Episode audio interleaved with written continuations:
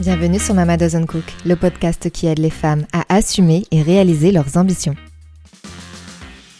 Je m'appelle Aloïs, je suis coach et entrepreneur, et dans cet épisode intitulé Quand la peur se déguise en procrastination, je vous propose des pistes pour en finir avec la fameuse phrase Je le ferai demain. Bonne écoute ce dossier qu'on laisse traîner pendant des jours et pour lequel on commence à s'affoler la veille à 21h, ces projets qu'on repousse et qu'on ne fait jamais, ces rendez-vous non pris qu'on devrait provoquer, ce job qui ne nous plaît plus vraiment mais dans lequel on reste des années. La procrastination se matérialise sous différentes formes. Elle peut se révéler fort utile à court terme, mais dans la durée, cette tendance à tout remettre à plus tard est épuisante. Notre charge mentale s'alourdit encore davantage et nous subissons des pics de stress à répétition, alliés à la culpabilité amère de ne pas avoir fait ce qu'on aurait dû faire. Il est vrai que nous ne sommes pas toutes dotées du même sens de l'organisation.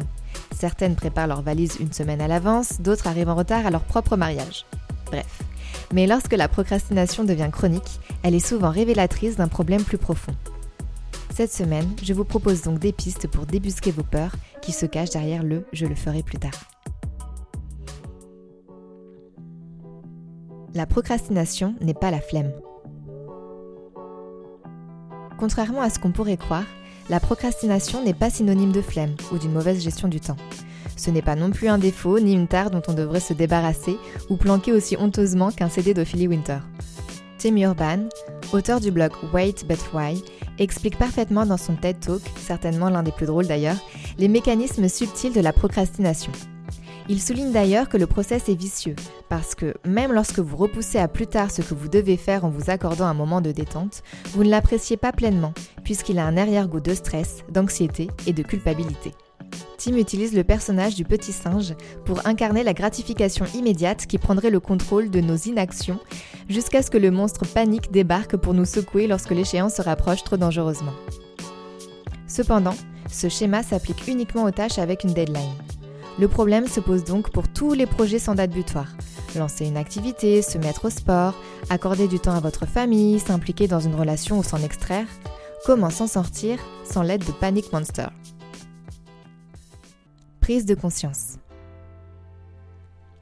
La première étape est de conscientiser précisément les tâches qui déclenchent la procrastination et de les classer parmi ces trois possibilités. La première, vous n'aimez pas la tâche à réaliser par exemple vos formalités administratives ou autres déclarations d'impôts. Dans ce cas, je vous renvoie à l'épisode 11, La malédiction des gagnants en loto. La deuxième, vous n'êtes pas dans un état optimal physiquement ou mentalement. Si vous devez vous concentrer sur une tâche stratégique et que votre mari vient de vous annoncer qu'il divorce pour partir avec votre sœur au Costa Rica, vous allez potentiellement avoir envie de la remettre à plus tard. Bon, là, ok, vous avez le droit à un joker. Et la troisième, vous avez peur. Vous ne savez pas de quoi exactement, mais vous sentez que vous avez bel et bien une peur sous-jacente tapie dans l'ombre. Dans ce cas, la suite de l'épisode est fait pour vous. J'ai moi-même vécu l'option numéro 3, lorsque la liste des abonnés à ma newsletter a commencé à grossir.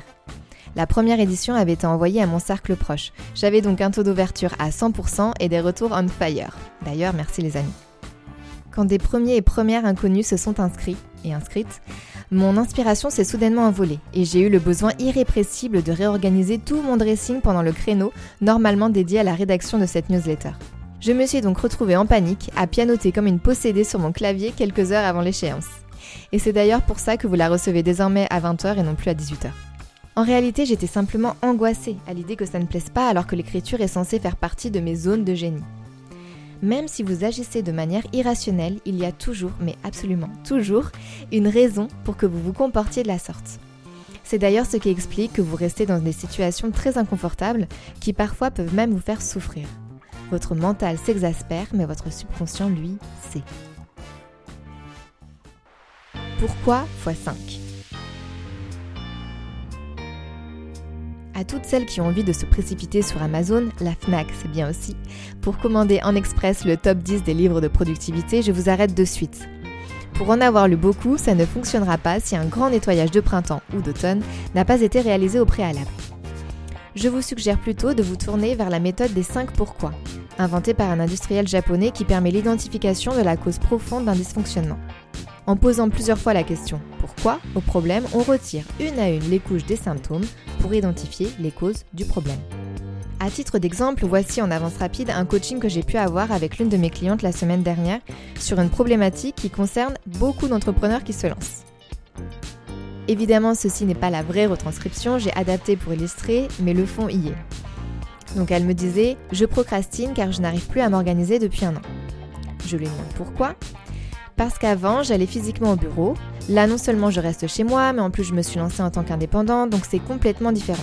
J'étais manager dans le commerce pendant des années et je n'ai jamais eu ce problème. Et je pense que c'est depuis que je suis indépendante en fait. Je lui demande donc pourquoi, elle me répond parce que je n'ai plus le cadre dont je bénéficiais avant, je n'ai plus personne au-dessus de moi à qui je dois rendre des comptes, et je pense que c'est ça le problème. Je lui demande pourquoi. Elle me dit, la seule personne que je dois satisfaire est désormais moi-même et sans doute que je me considère comme moins importante que pouvait l'être mon entreprise ou mon boss. À nouveau, je lui demande pourquoi, vous commencez à comprendre. Elle me répond Maintenant, je travaille pour moi uniquement et il faudrait que j'ai plus d'estime pour moi-même. Et peut-être que finalement, je m'auto-sabote parce que j'ai peur en fait. Et donc là, je lui pose la question Mais qu'est-ce qui te fait peur? Et elle me répond Ça pourrait devenir grand, je pourrais réussir.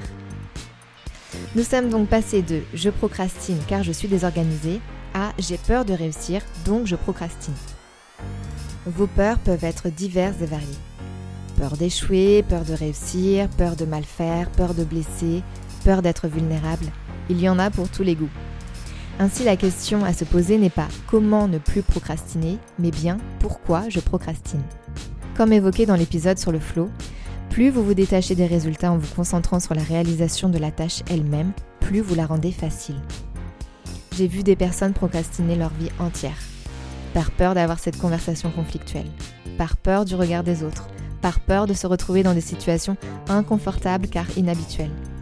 Dans cet épisode, j'avais donc envie de te faire passer le message suivant. Ne reste pas spectatrice de ta vie. Confronte-toi à tes émotions négatives et stressantes en cherchant les raisons profondes de ton inaction. Parce que si tu ne le fais pas rapidement, tu devras les gérer plus tard, puissance 1000, les regrets en plus.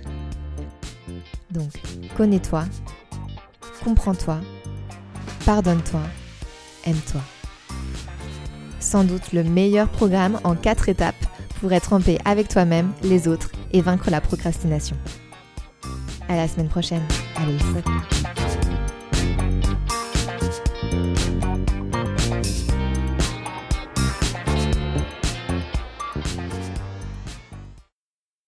C'est tout pour cet épisode.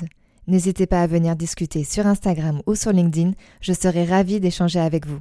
Vous pouvez aussi vous inscrire à ma newsletter pour recevoir chaque mardi en avant-première le sujet des épisodes et tous mes contenus. Enfin, et surtout, si vous aimez ce que vous écoutez, abonnez-vous au podcast et laissez-moi 5 étoiles et des mots doux en commentaire. Ça m'aiderait énormément. Merci.